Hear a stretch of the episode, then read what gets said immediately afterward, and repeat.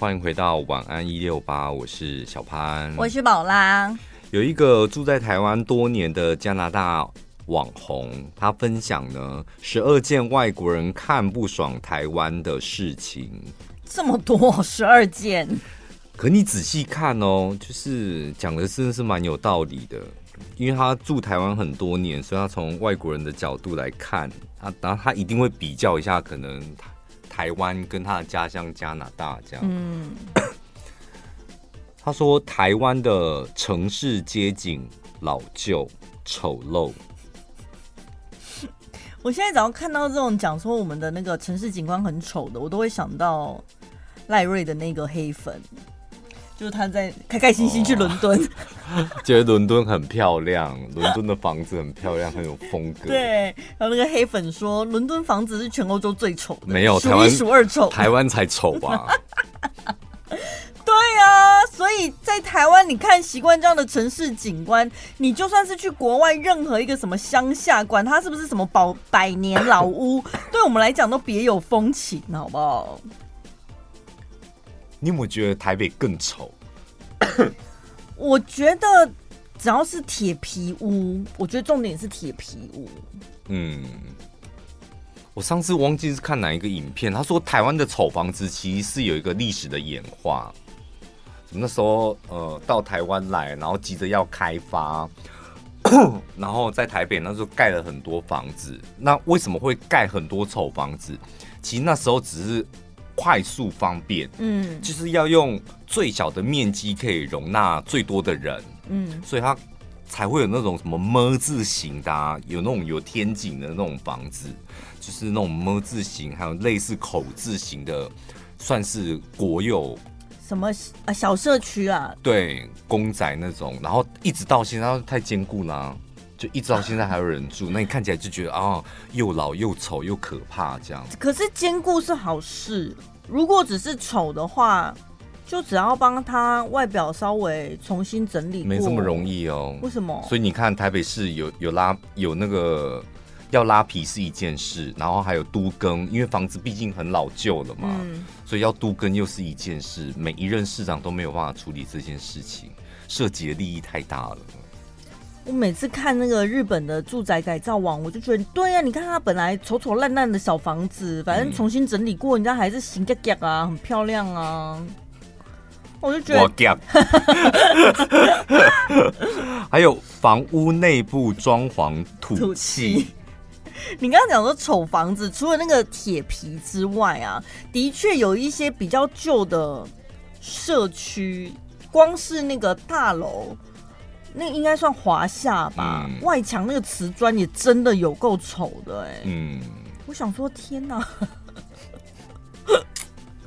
它不是脏哦，它就是丑丑的。我这我个人真的觉得台北真的是有够丑。你去南机场，那也算是南港吧，嗯、就是忠孝东路再往下，那也算很繁荣的地方。然后你即使在仁爱圆环那附近，也超多哎、欸，这么贵的地段，超多丑房子的。嗯。随便讲哪里的房子都丑，万华人家很丑吧？我个人觉得，就是台中比较丑的房子，应该是在东 东区人。你们先忍，先先停停，我还没讲完。东区人，我觉得比较丑的房子是在东区，旧房子有没有？那那条水沟叫柳呃绿川绿川绿川绿川，那附近是比较旧的房子，但是我老实讲，也比台北好看。哦，你们东区了，你们手机现在放下了吧？呃、对，真的，你们再怎么样也比台北好看，而且你们有很多新的、啊。我们是站一起的，像建国市场新的很漂亮啊，对啊，拉拉破超级新的啊，很漂亮啊。还有他说我房屋内部装潢土气，我觉得这倒还好吧。因为你看过多少个房子？啊、你的你的那个母体是有多少？真的、欸，样本样本数有多少？因为我们公我们公司有一个，你不会称他为时尚的一个一个老前辈，嗯，就他跟时尚是没有任何的挂钩的。然后因为他最近，我就要请教他有关于房子装潢的事情，我就跟他讲说，哦，房子装潢真的好贵哦。然后你有没有鼠疫的设计师？他就传了一个设计师的档案给我。那我说天哪！虽然你平常就土里土气的，原来你在设计这方面是很有品味。我说对，我就是爱他们家的风格。哦，对啊，所以我觉得房屋装潢，我觉得大巴大家都不太了解到底有多土。接下来这个我个人也很讨厌的，就是汽机车改管。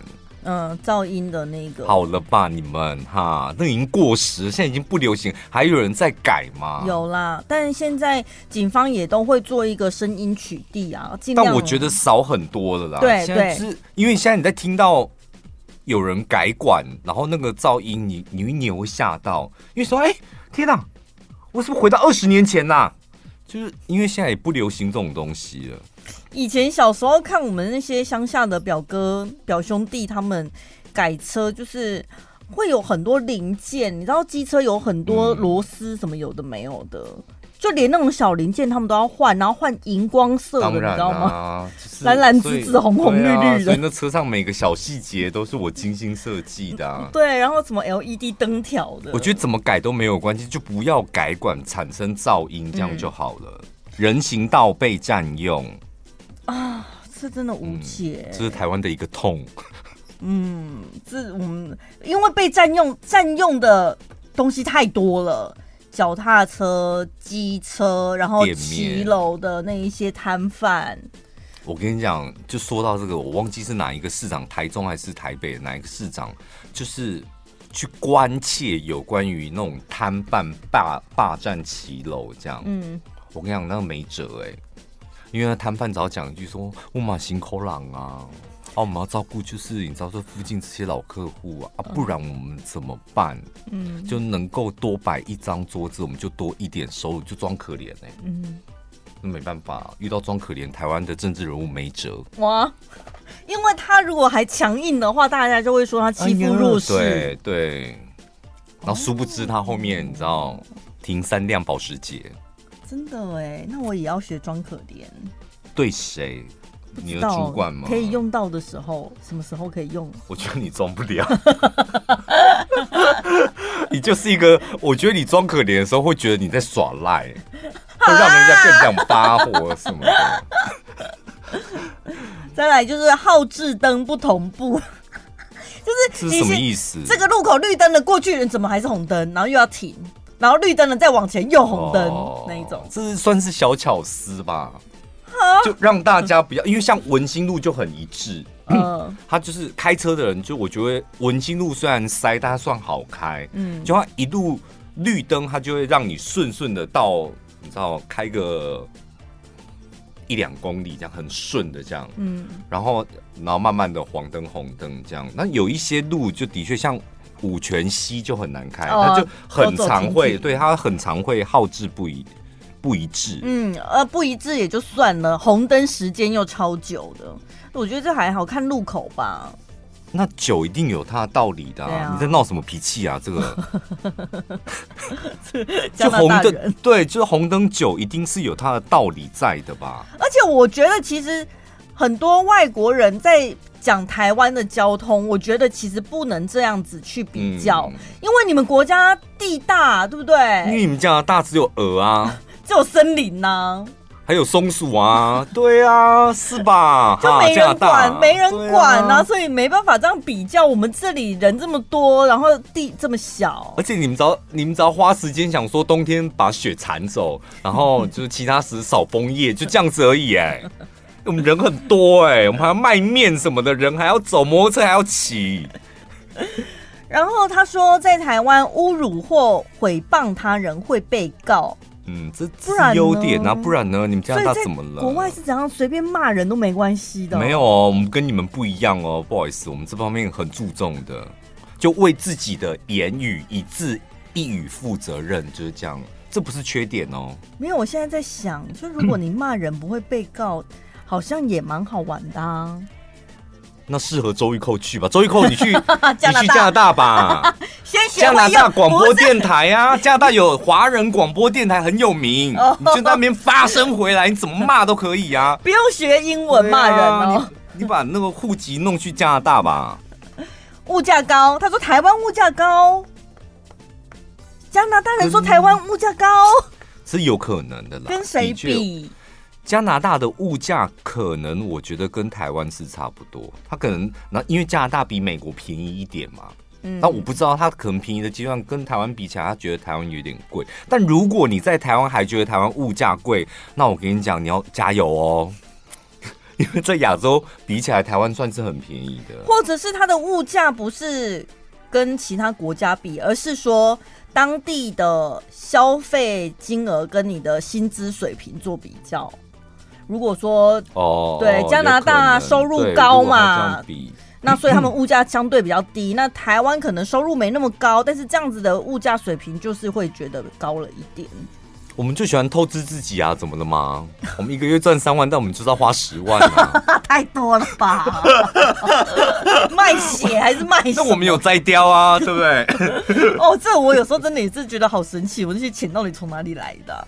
什么意思？你也会这样是不是？就明明赚四万，没有好，随便举例赚五万，就哎、欸、奇怪，这个月怎么花十万？然后哎、欸、下个月哎、欸、信用卡也缴齐了，奇怪，我那个五万是从哪里？嗯，会搬来搬去，对不对？可能吧。所以个别账户真的很重要，我会很害怕我这样搬来搬去。对啊，我后来发现我好像有一一个账户快要被掏空了。再来，食物口感诡异，你才诡异吧？讲到食物这个我没办法，我一定反驳。其他我认同你，但讲到食物，我跟你讲，不能够评论。不同文化的食物，对，没有办法，你没有，你只能说哦，天哪，他们他们那个，我觉得就是我不喜欢，嗯，就是因为我是加拿大人，所以我不喜欢就台湾的臭豆腐、嗯、猪血糕什么的。但你不能够用食物口味、口感诡异这个来形容。他有举例，他说大面羹，干你屁事啊！你不要吃就好啦，你啰里吧嗦什么、啊？你知道什么叫大面，什么叫羹吗？什么叫大面羹吗？什么意思？他说吃起来就是把面泡到很烂，你知道吗？好了啦，你回加拿大吧。哎、欸，怎么这样子就立刻惹怒你？真的，我其他我都可以理智，讲到食物我没有办法理智，就是抨击台湾的食物，这个我没办法，我铁定捍卫。我可以啊，我可以上街头哦。闹太大了吧？跟太阳花一样，一样，我觉得这一样严重。最后，他还有不能理解，呃，看不惯台湾的，就是 KTV 文化和无聊的夜生活。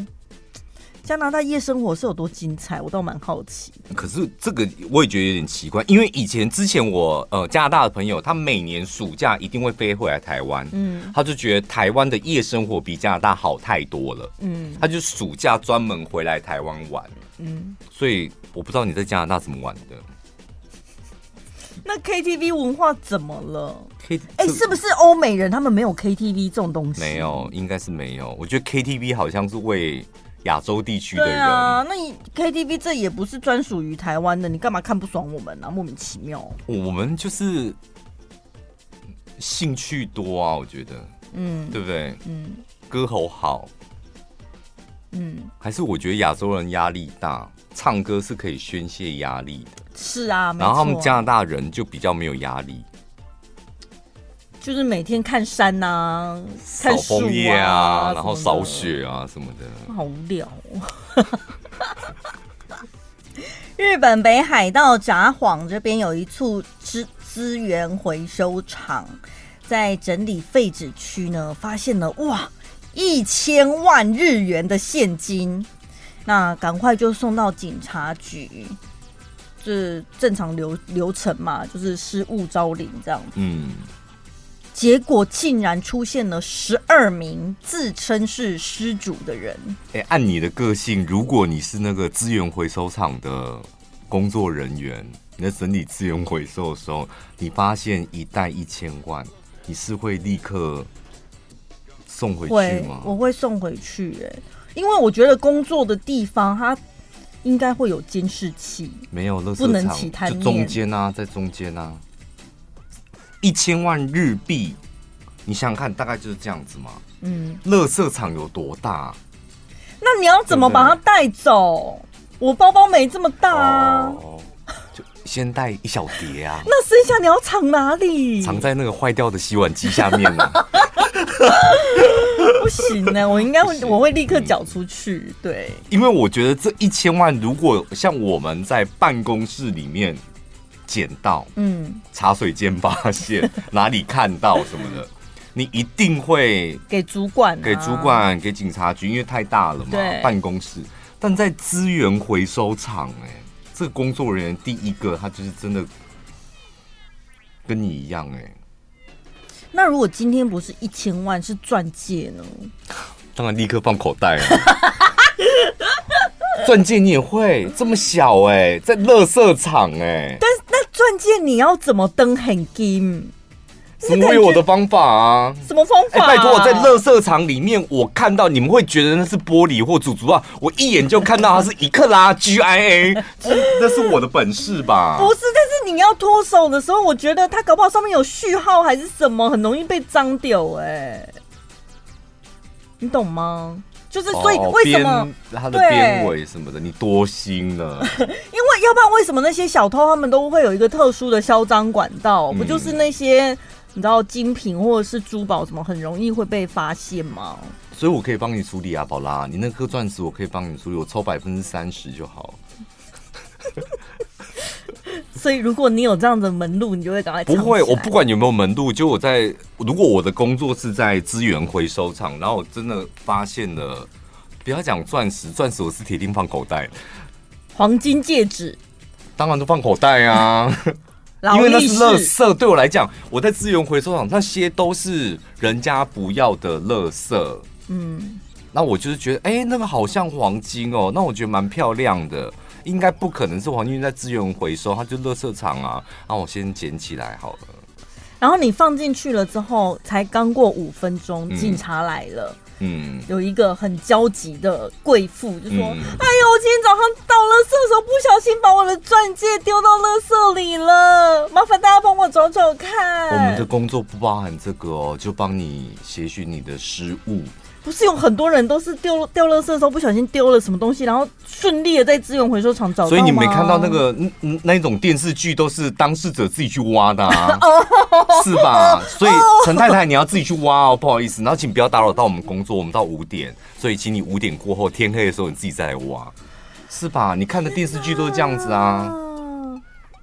因为那个地方，所以你看到警察，你也不会害怕哦。害怕什么？我没做，除非公司有规定，就是垃圾场里面的所有的垃圾，你们一件都不能动。嗯，因为我们会想，资源回收厂里面可能，哎，这个椅子可能我还可以用。对，我自己有一个木木木工的那个敲一敲什么的。对，或是。因为像在台北真的很多，就是旧大楼门前的一根电线杆，那里可能就是资源回收。嗯，然后我们上次有讲过嘛，然后就把家里不要的床垫、椅子都堆在那里，可能固定礼拜四会有大型回收来收，但也有人在专门捡那个啊。对，那如果你是放在那个地方，因为要资源回收了嘛。那我先把它捡走，那是可以的。嗯，因为那里就是一个资源回收的集散地。那我觉得，如果我在那个资源回收上捡到钻石，所以应该也是没问题的吧？钻石，我是说钻石，但现金是铁定得要还的。被说服了吧？小东西当然比较好藏啊。好啦，我跟你讲，我们就两个人，真的啦。我觉得这个这没事的啦，你的个性就是这样子啊。我跟你讲，我们。就是我把那个你要你的五百万，就把它装在那个麦当劳的纸袋，然后帮你放在你的座位底下，你下班记得拿走就好。好，但是呢，我刚刚讲了，有十二名自称是失主的人呢，通通都跑去警察局说：“这是我掉的，这是我掉的。”那当然，每个人说掉钱的理由不一样啊。有一个人说呢，我是用报纸包着，然后不小心掉了。有人说我在旅行的时候遗失了，有这个我觉得比较可靠的。他说是因为我爸妈他们有痴呆症啊，不小心把它丢掉了。嗯、然后这个很扯，他说：“哎、欸，我柜子里本来有一千万，可是现在找不到了、欸，哎，所以你这一千万应该就是我的吧？”哎呦，我我现在看到这里，我真的觉得那个资源回收厂的人是聪明的人哦。怎么样？因为按台湾的法律。我是捡到东西的人嘛，嗯，然后我按照规定，就是我我先我资源回收，我捡到东西，我先公告，我有捡到一千万哦，对，公告在我应该公告的地方，谁会去支援我上网看公告？对，所以我觉得很神奇。而且公告完之后，他这时候就要报警了。嗯，因为可能公告时间到，我已经做到公告时间，然后报警，所以警方才会有个遗物的失物的招领，才会警方公告，所以这些民众才看得到嘛。那这些民众纷纷来，现在大家都觉得自称、谎称什么的，然后警方如果不采信，台湾的法律我记得没错，好像一年还是半年之后。就是可能这个可以归回给失捡到的那个人。台湾等非常久，你知道根据日本的法律啊，警方会依照这十二个人他们的供词，然后依照垃圾收集的路线跟现金的特征有没有符合，来确定失主的身份。嗯。那如果四月三十号他不能确认的话，五月一号，你看这样子也只不过才隔两个月，那个捡到的人可以直接拿走，这么快？可是因为他这个资源回收厂啊，不是私人经营，是公家的，所以捡到的人就是札幌市政府。这你的招是不是很贱吧？我 打掉去给那个警察局说：“哎、欸，还有狂的宫北差的吧？哎、欸，你该不会哎相信吧？” 怎么会这样子啊？故事的转折到最后，竟然是市政府自己拿走。可是前面的这十二个人呢、啊，在我看来，我觉得他们就是消贪，就起贪念。对，因为以前我觉得人家说什么消贪，好像是台湾的特色，但我。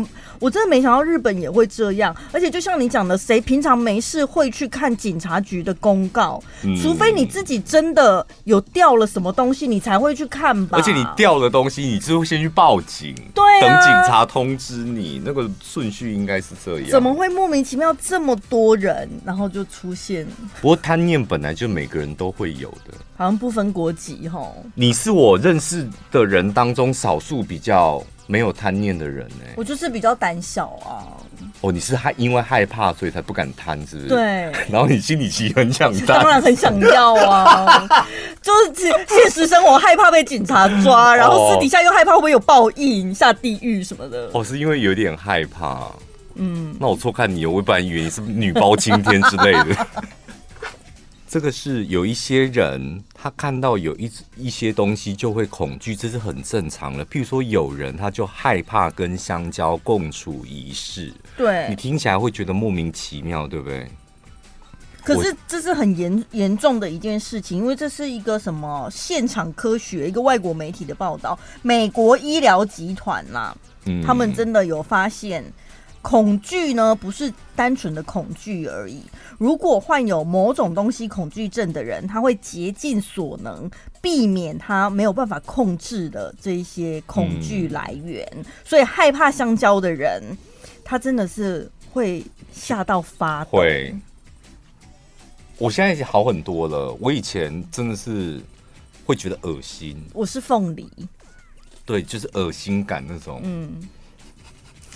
可是我跟你讲，那时候我们同事就是克莱尔，他就一度想把我在就是曼谷的那某一条河上，他想一度想把我弄死。没有，他想要让帮助我们克服对他的恐惧。他有，他就想弄死我，真的。对我们来说，当下对我们来说，我们就觉得你是想要弄死我们。因为我当下在船上，我真的觉得就是所有的同事是集合起来想把我在曼谷杀掉。他是逼你吃香蕉还是什么？因为我人在船，我讲过我人在那个船上嘛，那个什么泰国那叫水上人家还是什么，嗯嗯、反正就搭着船真飘来飘去买东西这样。我坐船头，然后他们在。船后面，他们就买了一个芭蕉，然后大家在那边吃的很起劲。那时候我就已经不舒服了。哦。而且我跟你讲，你人在船船上，你会更恐惧。嗯，就是因为无处可逃。对，你就是你平常看到他在吃香蕉，你觉得恶心，你可以跑走。你在船上，你跑不走。那时候我已经觉得浑身难受了。嗯。然后他们吃完之后，就拿一根要塞给我吃，然后我就脸很臭的跟他们讲说，我讨厌香蕉。嗯。然后他们就一直嘟这样。然后我当下就觉得我我人生差不多结束了，我差不多就是要跟所有听众朋友说再见了，就是真的我要离开人世间。我当下真的 差点没跳下湄公河。我当下想说，我要我到底是要选择死在船上，还是死在那个河里面？这样。对，因为我们有时候可能采访一些来宾，或者是客户送礼，你知道，在盛产季的时候，的确有一些人会收到凤梨，然后他们就会觉得公司中午吃完便当，饭后水果就在公司现切切一切，就大家一起分享啊，然后就也会想要逼我吃，就说很甜什么的。对对对，他们都会讲很香啊，它很香，很 Q。哦不要，我就是不要。但是你现在有比较好吗？因为我现在对香蕉是没有像以前那么可怕了。就是生的我还是不行啊，罐头的我可以。它煮过了，我就觉得它死透了。但没到 没到恐惧吧？就是嗯、呃，不喜欢，哦、就是不喜欢。然后有的人呢是害怕上厕所，或者是害怕会被偷窥。所以英国就有一名十六岁少女，她就是呢有这个厕所恐惧症，她不敢用马桶。嗯，然后呢，最后因为长达两个月都没去大便。那为什么不在家里的马桶？她是不敢用马桶，她是连家里的所有的厕所她都恐惧，所以她就一直忍住都不去大便，这样。然后呢，导致你知道腹腔里面那个压力压迫什么的，压、嗯、迫到胸腔，会让心脏没有办法跳动而已。然后还有气球恐惧症，这个蛮多的啦，就看到一排气球就会开始尖叫，因为害怕它突然爆掉。爆掉。还有人是衣服恐惧症，哎，这是真的有病例哦，他是害怕紧身衣。我跟你讲，我昨天就遇到这种情形，哎，嗯，因为我昨天要去运动，然后呢，我也不知道我哪根筋不对，因为我昨天觉得好热哦，所以我就。外套里面穿一件背心，当时我穿那件背心的时候，我那时候照镜子的时候，我就想说，要穿背心吗？最近好像有点瘦，嗯，就是感觉那个手太细，有点不太好看。但我只是零点三秒闪过这个念头，然后我穿了外套就到健身房。一到健身房，开始要走到二楼去换衣放放东西的时候，就经过那个健身区。我跟你讲，一件一件紧身衣，还有背心，然后我想说，为什么大家手都这么粗？我 看了一个，再看第二个，然后就想说，他一直在我旁边发光，想说没有关系，我是来运动，我不要在乎别人的眼光。我这样走过去，连续看到三个，到二楼我就想说，还是今天就不要运动了，因为我今天穿的衣服真的不对劲，为什么我穿背心来？我就一个人在闷闷，后我就走了。好玻璃心啊！所以你那天是走拍照是不是？不是啦，拍照是隔天呢。那那拍照那天我穿短袖的，啊，我是隔天要去运动，然后就给自己一个理由，台阶下说人这么多，算了，好挤哦，改天再来好了。所以你不是害怕自己的紧身衣，你是害怕别人的紧身衣。别人的紧身衣跟大手臂给我很大的打击。我跟你讲，我印象最深刻的就是，你知道男生穿背心，你手很粗，那明目张胆嘛。嗯。你知道有一种人，就是他的手臂跟胸肌大到他已经穿正常的 T 恤了，嗯，你还感受到就是他要喷出来，好有压迫感。对，就是很有压迫感。就觉得你你你有在挺胸吗？你干嘛一直把胸部挺出来？不知道，比以前不会，然后就是最近可能有点瘦，然后觉得啊，天哪，这手那么细，导致有点信心不足。再来密集恐惧症，这个大家就比较熟悉的。嗯、然后有人是花生酱恐惧症，就是他不喜欢花生酱会粘在上颚。你你有遇过吗？我遇过小孩这样子尖叫、欸，哎，哦哦，花生粘在上面他弄不下来，因为他吃吐司，嗯，还是什么，里面是包花生酱的。然后他他不知道，他咬下去之后粘在上颚的时候，他开始大哭跟尖叫，因为他弄不下来，他觉得很可怕，有东西一直吸住他的上颚，这样，最后是妈妈帮帮他挖下来的。对，这种人他就是害怕粘牙的感觉，所以除了花生酱之外，其他只要会粘住的，可能麦芽糖啊之类的，他们也会很害怕。然后呢，有一种人是长词恐惧症。就是看到太长的字词就会崩溃，这比较容易发生在外国人身上，嗯、因为他们的字词是用字母拼音的。中国人对不对？就是用华语。中国人 用中文的，用中文应该是没什么感觉。这都要剪掉吧？肚脐恐惧症，没办法看，也没办法触摸肚脐。但是是针对别人的啦，他自己的肚脐倒是没关系。嗯、奇怪，你自己能有肚脐，别人不能有肚脐吗？而且你去哪里可以看到别人的肚脐？海水浴场啊，哦、泡汤啊，哦、到处啊。健身房也会，那个美亚都穿成这样。哎、欸，真的？那你好多地方不能去、欸。对呀、啊，很多肚脐耶。对。还有恐惧恐惧症，这不是绕口令，就是他会对于自己可能要，我好像会有点焦虑，然后我就觉得很害怕。真的是自己心里的那一种。就像我们失眠的人会这样，嗯，害怕睡觉。因为睡觉会失眠，然后我害怕失眠，然后说我我要害怕睡觉，然后但是因为我害怕睡觉，原因是因为我害怕失眠，然后我因为害怕失眠，我又我又失眠。对，它是一个回圈的概念。对。然后最后还有一种人是毛发恐惧症，他可能会害怕洗头，害怕剪头发，甚至有一些毛茸茸的动物，他也会因此而感到害怕。这一些各式各样的恐惧症呢，其实。感觉上对于日常生活不太有什么影响，但是无伤大雅啦。对，可是如果说他已经他，我觉得他们比较偏向于心理疾病。如果说会让你已经无法正常生活的话，其实还是要寻求那个专业的医疗管道。好可怕哦！我觉得我，譬如说我害怕香蕉，你去看医生，医生会怎么对付你？医生都专业的啦。我们一起来面对香蕉。对不对？我觉得它里面一定会有一个环节，而且最后你可想而知，你最后你就会想到说，那我最后怎么样离开医院，或是我不用再看医生，一定会有个 final 的考核是，你看我们现在一起来面对香蕉，你不怕了吧？你光想到这个环节，你就不想去看医生。没有没有，我觉得医生他们现在的做法应该不是说你越害怕他，你越害怕他，那就要逼你去面对他，嗯、应该不是这个方法，应该是会。跟你讲，跟你解释，香蕉没有那么可怕，嗯、那是你自己多想了。还有，它就是一种水果而已啊。对啊，香蕉跟苹果跟葡萄都是一样，它只是水果。你摸摸看，你看它很温润的。香蕉是有生命的，它需要你接受它。来摸摸看，我这根香蕉。等一下，这一段好下流，医院怎么可能随时伸出香蕉来？不是，我跟医院当然不会有，但是你看你这种心理治疗科，它就是治疗针对你害怕香蕉，我就觉得它的抽屉里面一定有香蕉。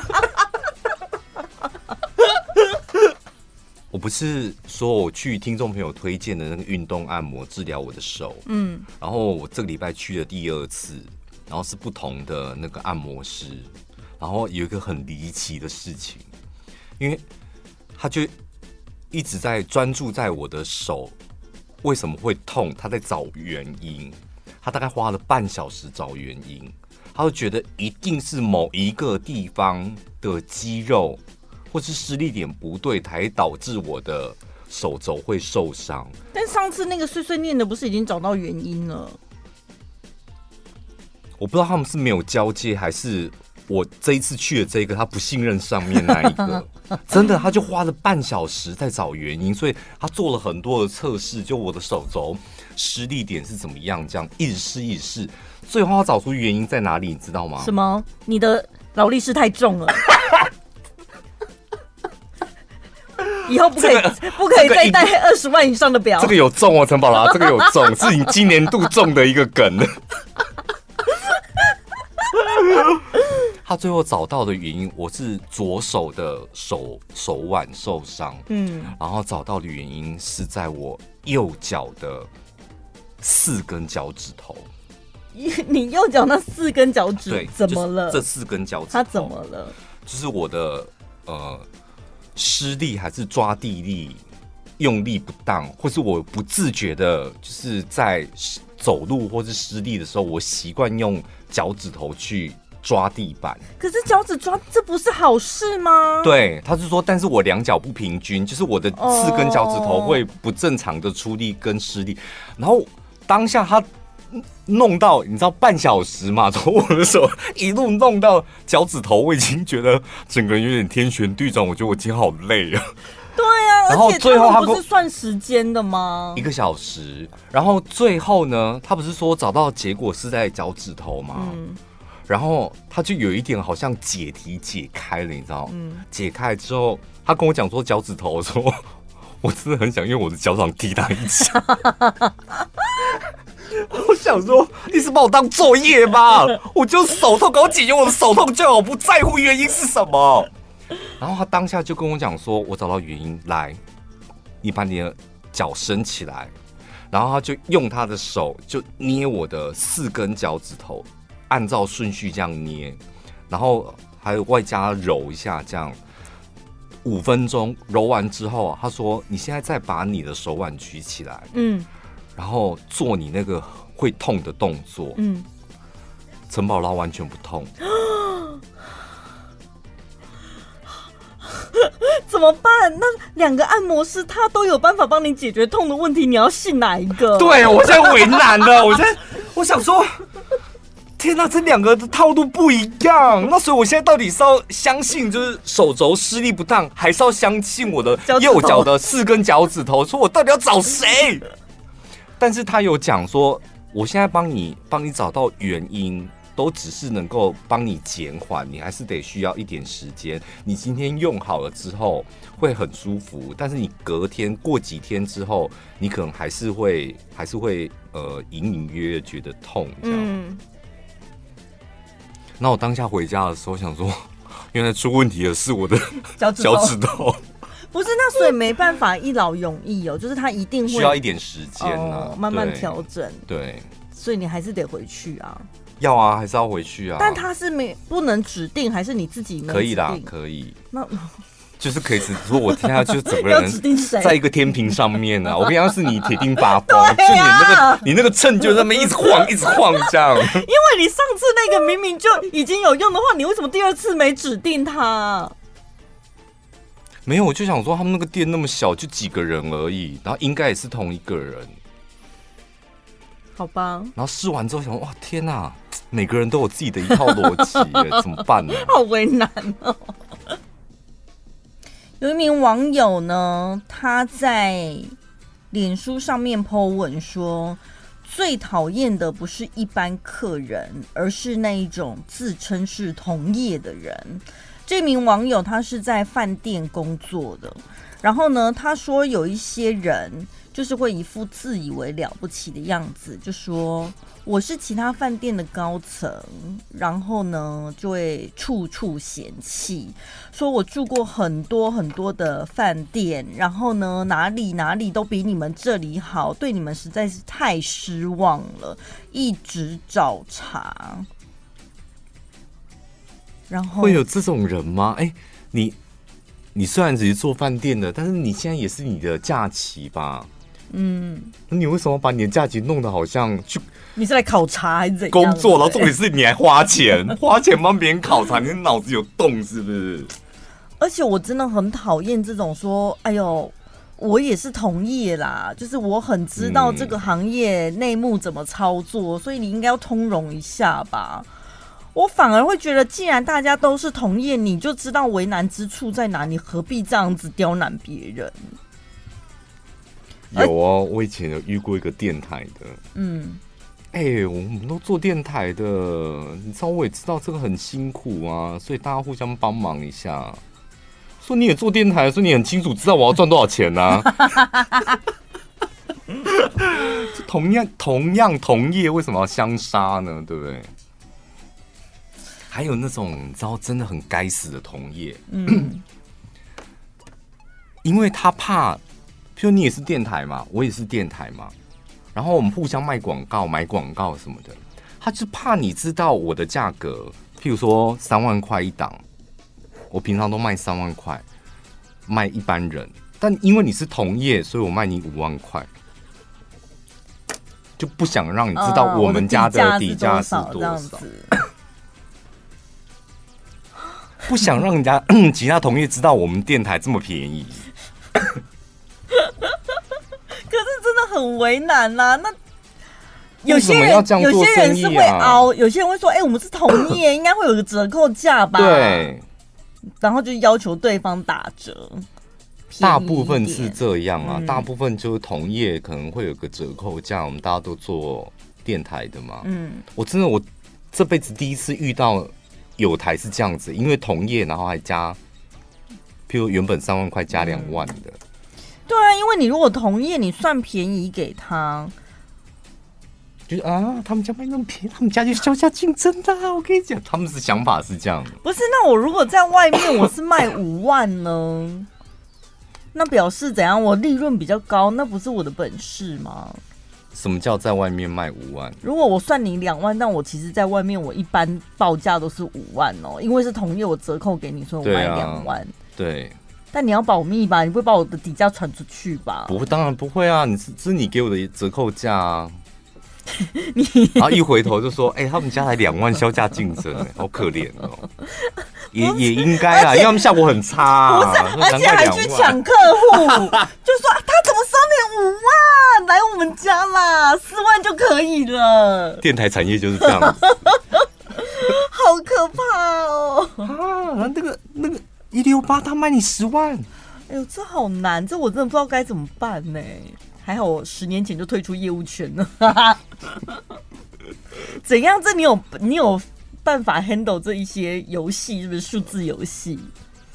我很讨厌搞这种东西，但一定会、啊。但是某某电台真的很爱搞这一招，嗯、我就觉得很无聊啊！就是大家不都是开店做生意的吗？就是这个都成本，那就永远在搞这些小风小雨。那、你多赚我两万块又如何？你也没有变第一名或更有钱呐、不知道有时候就是上司主管的要求，就他们那个台的台性就是这样。嗯、你也在听吧，对不对？啊，这么多年了，怎么还这样？哈、啊，还听我们节目，啊、我们节目就是会把这些讲出来啊。没办法，传到上面去，我该怎么办嘛、啊？他也是逼不得已。我没，我这次没讲名字了，我用暗喻的方式。你们家都这样。我上次去按摩的时候，然后呢，那个按摩师就是突然一时兴起跟我聊起来，我忘记前面跟他聊什么，然后他就说他有有一次他自己放假的时候，他也是去给人家 SPA 按摩，嗯，然后遇到那个美容师，就是他在那边先买了一个课程了嘛，然后那个美容师他就说那间 SPA 馆真的很奇怪，就是。按摩师都不好好按，嗯、就是蒙鬼爷啊，然后就开始在那边推销，嗯，就说：“哎、欸，我跟你讲，你上次买那个只是基本的，我觉得你好像可以再加一点。”钱这样补个差价，嗯、然后你就可以再多一个什么水晶能量石什么有的没有的，然后就一直 push 他 push 他这样子。能吃吗？水晶能量石是要干嘛、啊？你是不是常听到这种真的有水晶能量石？有，大管很多。是真的会有一颗石头，是不是？没有，它可能是岩盘玉，有没有？哦、它不是只有一般黑色石头，它里面有很多五彩的石头哦。哦，水晶那是水晶能量，能量石，对。太好笑了！岩盘玉就岩盘玉，对，你不一样，你是水晶能量石？我真的心想说，亏你们想得出来。所以你真的目睹过水晶能量石？有啊，有啊，所以我听得懂他在讲什么的。然后他反正会一直推，然后要不然就再加一个什么远红外线什么，反正会有各式各样。他们就是会有很多名目，希望你可以再加差补差价，然后再多买课程。然后呢，他就觉得。从头到尾，你四十分钟你都没有在好好按，就是一直在讲那些有的没有的，嗯、然后完了之后就觉得很累，根本没有放松到。然后一边在听的时候，一边内心就在想说：“拜托，我也是同业，好不好？你在讲什么？”嗯、这些话术我都知道对我都知道这样。然后呢，他就跟我分享这个事情，然后我一边听，我一边就想说：“对啊，我每次来你们也都这样对我、欸，哎。” 我想说怎么会？而且对啊，他在卖那个水晶能量，他根本没有像。我跟你讲，宝拉，我跟你讲，我们这里有真正的水晶能量。他们那个，我跟你讲，煮竹啊而已。他们那个煮竹啊，我们这个才是真正的。我们老板是喜马拉雅山上面运回来的。他真的跟我分享完他的故事之后，然后按完完之后，换他开始 push 我，我说你要不要补个差价？你剩几堂？但 他卖你什么？他卖哦补课是不是？对，所以要不要续约或干嘛？我，我觉得女女生的 SPA 真的压力好大哦。你们是没有办法跟那个按摩师讲说，那今天可以安静一下，因为我想要休息。不知道、欸、一进去的时候，应该是可以，但是不知道我就没有那个习惯，我讲不出来。是不是也有点难开口，对不对？就会觉得讲出这句话到底是拽什么拽啊？我没有，你就真的想休息啊。然后他帮你搬过来的时候说：“ 哎、欸，你眼睛怎么睁开的？你不知道休息吗？怎么炯炯有神？”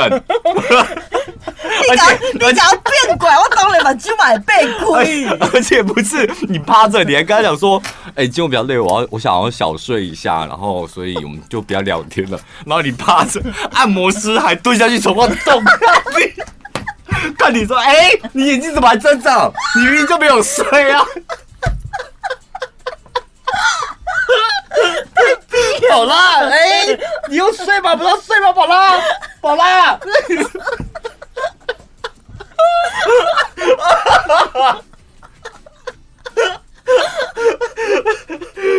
你不考虑一下我们的最近的样子吗，宝拉，宝拉。我跟你讲，我有时候真的会睡着，而且我会睡到打呼，哎，然后被自己的打呼声吓醒，就觉得好丢脸。趴着的时候，躺着的时候，哦，那表示真的很舒服啊。最轻松、最好笑、最疯癫，都在小潘宝拉的晚安一六八。